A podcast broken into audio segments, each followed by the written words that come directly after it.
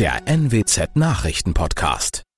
Guten Morgen zum Nachrichtenpodcast der NWZ. Mein Name ist Christian Osterloh. Moin.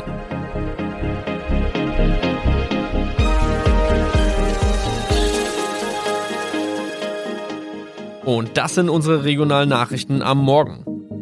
Die Grünen wollen Moorstraße in Oldenburg umbenennen. Viereinhalb Jahre Gefängnis für Falschgoldhandel. Und Landkreis Kloppenburg meldet ersten Omikron-Fall. Der Name Moorstraße könnte laut den Oldenburger Grünen rassistisch aufgefasst werden. Deshalb fordern diese eine Umbenennung. Die Straße wurde allerdings nach Hermann Moor benannt, einem der ersten Siedler in der Gegend. Um Missverständnisse auszuschließen, beantragen die Grünen eine Änderung in Hermann Moor Straße. Dann müssten alle Anwohner ihre neue Adresse in ihren Pässen angleichen. Außerdem müssten Polizei, Feuerwehr, Rettungsdienste und Anbieter von Navigationssystemen informiert werden. Die Stadtverwaltung schlug vor, ein Zusatzschild mit Informationen zur Person Hermann Mohr anzubringen. So könne man alle Irritationen beseitigen. Tobias G. musste wegen dem Verkauf von Falschgold am Mittwoch vor das Landgericht Oldenburg. Nachdem der Schortenser bereits im Mai zu einer Freiheitsstrafe von mehr als drei Jahren in Jever verurteilt wurde, betrieb er seinen Handel auf eBay Kleinanzeigen weiter. Das wog bei der Verhandlung schwer auf. Der 27-Jährige schrieb in die Inseratsüberschrift das Wort plated, was so viel bedeutet wie überzogene und nur vergoldete Ware. Da im weiteren Anzeigentext aber die Rede von einem Reinheitsgrad war und die abgebildeten Goldbarren eine Seriennummer trugen, handelt es sich hierbei um eine Täuschung. Tobias G. wurde zu viereinhalb Jahren Haft verurteilt. Ein weiterer Fall der neuen Omikron-Variante ist am Mittwoch im Nordwesten bekannt geworden. Der Kreis Kloppenburg bestätigt, dass eine Frau bei ihrer Rückreise aus Südafrika am Hamburger Flughafen positiv getestet wurde. Sie befindet sich weiterhin in Hamburg in Quarantäne. Da die Frau im Landkreis Kloppenburg lebt, sei auch das Gesundheitsamt Kloppenburg für diesen Fall zuständig. Zuvor gab es bereits bestätigte Omikron-Fälle in der Wesermarsch und im Kreis Leer. Das waren unsere Nachrichten aus der Region. Weitere aktuelle News aus dem Nordwesten finden Sie wie immer auf NWZ Online. Und Aktuelles aus Deutschland und der Welt hören Sie jetzt von unseren Kollegen aus Berlin. Vielen Dank und schönen guten Morgen. Ich bin Maja Däne und das sind heute unsere Themen aus Deutschland und der Welt. Impfen beim Hausarzt. Gesundheitsminister legen Starttag für Corona-Impfungen fest. Betrugsverdacht bei Corona-Hilfen. Wirtschaftsministerium stoppt vorübergehend Abschlagszahlungen. Und Corona-Tests in Betrieben. Bundeskanzlerin Merkel fordert Unternehmen auf, ihre Mitarbeiter zu testen. Die Impfkampagne soll endlich Fahrt aufnehmen. Bisher läuft das Ganze ja eher schleppend. Die Gesundheitsminister von Bund und Ländern wollen deshalb heute festlegen, ab wann auch die Hausärzte impfen dürfen. Eine erste Einigung gibt es schon, demnach soll es Anfang April losgehen. In der Schalte heute wollen die Minister außerdem darüber reden, wie die Impfstoffdosen auf die Impfzentren und die Arztpraxen verteilt werden. Mein Kollege Jan-Henner Reitze hat sich mit der neuen Impfoffensive mal näher beschäftigt.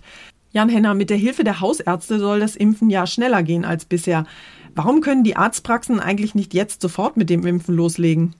Das hängt in erster Linie mit der Menge an Impfdosen zusammen. Die sind bisher so knapp, dass es nach der Strategie der Politik nur für die Impfzentren reicht.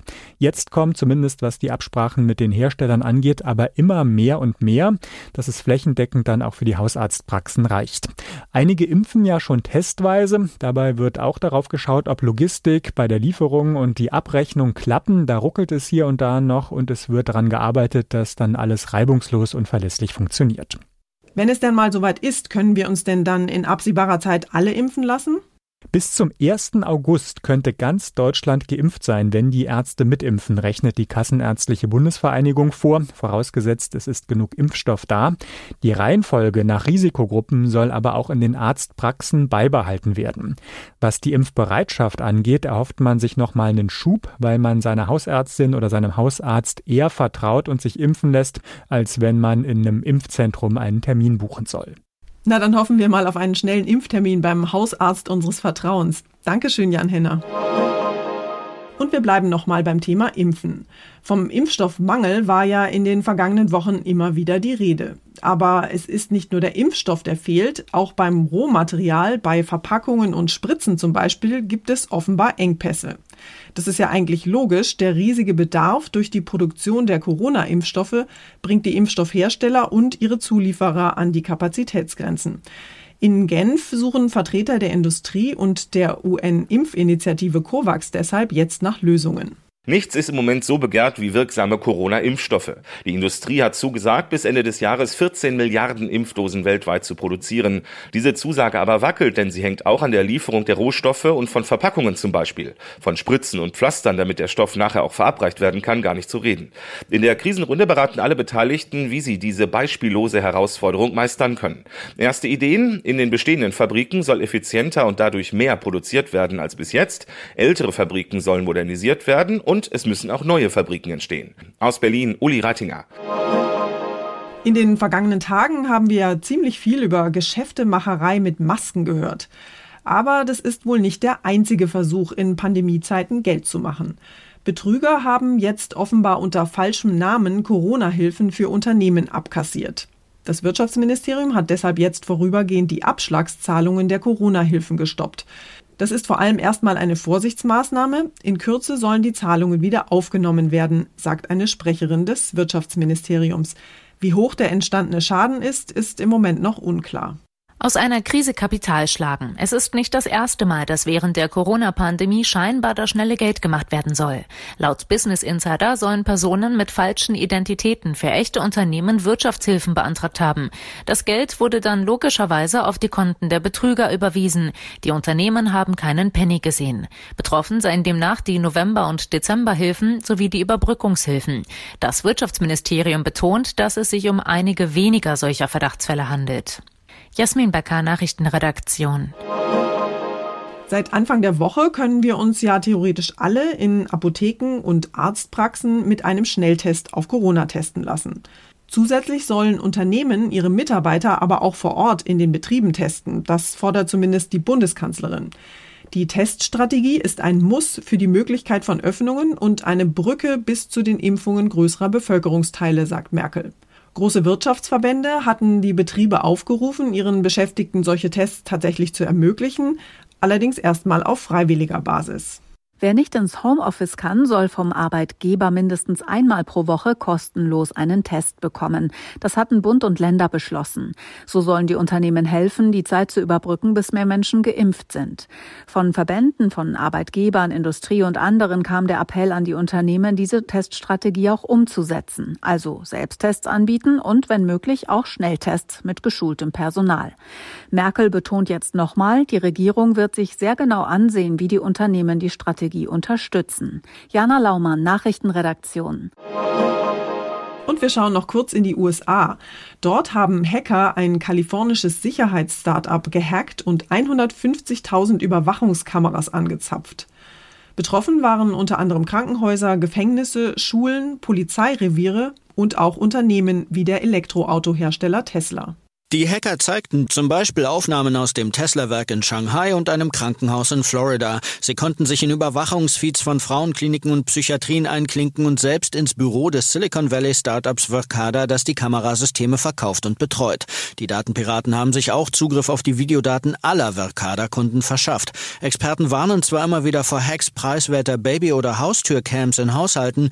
Der Hack eines großen Firmenkundendienstleisters wie Verkada ist aber außergewöhnlich. Serengi USA. Das war ja die Meldung des Tages gestern und endlich mal eine, die absolut nichts mit Corona zu tun hat. Jogi Löw will nach 15 Jahren als Bundestrainer nach der Fußball-EM im Sommer aufhören. Damit geht eine Ära zu Ende und das große Rätselraten um einen würdigen Nachfolger läuft jetzt natürlich auf Hochtouren. Viel Respekt erntet Joachim Löw aus der Bundesliga für seine Entscheidung. Rekordnationalspieler Lothar Matthäus spricht sogar von einem tollen Schachzug von Löw und dem DFB, denn die Entscheidung komme genau zum richtigen Zeitpunkt. Sie nehme Druck von der Nationalmannschaft und mache den Blick frei für die EM. Als Nachfolger empfiehlt Matthäus gleich Ralf Rangnick. Der hochgehandelte Jürgen Klopp hatte schon abgesagt, er will seinen Vertrag in Liverpool erfüllen, hat er deutlich gemacht. Thomas Tonfeld, Sportredaktion. Unser Tipp des Tages heute für alle Gartenfans. Die Temperaturen da draußen steigen ja allmählich und pünktlich zum Frühlingsanfang dürfen ja jetzt, dank der Corona-Lockerungen, endlich auch die Gartencenter wieder öffnen. Hobbygärtner und Balkonbesitzer können also bald wieder in der Blumenerde wühlen. Meine Kollegin Diana Kramer aus der Serviceredaktion erklärt mal, was genau jetzt im Garten zu tun ist, woran ich erkenne, ob meine Rosen den Winter überlebt haben und wie ich in einem Frühbeet jetzt schon Kräuter und Gemüse anpflanzen kann. Diana, wenn ich in diesem Jahr noch vor meinen Nachbarn den ersten Salat ernten will und tatsächlich jetzt so ein Frühbeet anlege, was brauche ich denn da alles? Je nach Platz und ob für Garten oder Balkon kann man in allen Größen Plastikkisten mit Deckel kaufen. Man kann aber auch einfach eine Holzkiste nehmen und obendrauf eine durchsichtige Folie. Das Prinzip ist immer das gleiche. Das Frühbeet sollte möglichst rundum gedämmt sein, damit Frost und Kälte abgehalten werden. Und durch die transparente Abdeckung kommt die Sonne durch, Wärme wird gespeichert und insgesamt hat das Beet dadurch einen Vorsprung. Alles keimt und wächst einfach etwas schneller. Und was kann ich denn in so ein Frühbeet alles einsäen? Das geht ganz klassisch mit Salat, aber auch Spinat, Kohlrabi oder Radieschen bieten sich an. Später im Sommer kann man diesen Gewächshauseffekt übrigens auch nutzen, um Gemüse oder Früchte zu ziehen, die bei uns eigentlich nicht so wachsen, zum Beispiel Melonen. Und im Herbst kann man die Saison verlängern und alles, was man gerne mag, auch noch länger ernten. Jetzt war es in diesem Winter ja ziemlich eisig. Woran erkenne ich eigentlich, ob meine Pflanzen die Kälte überstanden haben? Also für alles, was wir nicht reinholen konnten, war das tatsächlich ein harter Winter. Am einfachsten ist es nachzuschauen, ob die Äste wieder austreiben. Und selbst wenn die manchmal bräunlich aussehen, gibt es Hoffnung, da einfach auf kleine Knospen achten. Wenn Zweige grau und abgestorben aussehen, dann sieht's meistens wirklich schlecht aus. Bei Rosen kann man vorsichtig mit dem Fingernagel an der äußeren Schicht kratzen. Wenn es darunter grün ist, dann geht's der Rose gut. Als nächstes muss sie dann zurückgeschnitten werden. Na dann Gartenhandschuhe an und nichts wie raus ins Grüne. Dankeschön, Diana.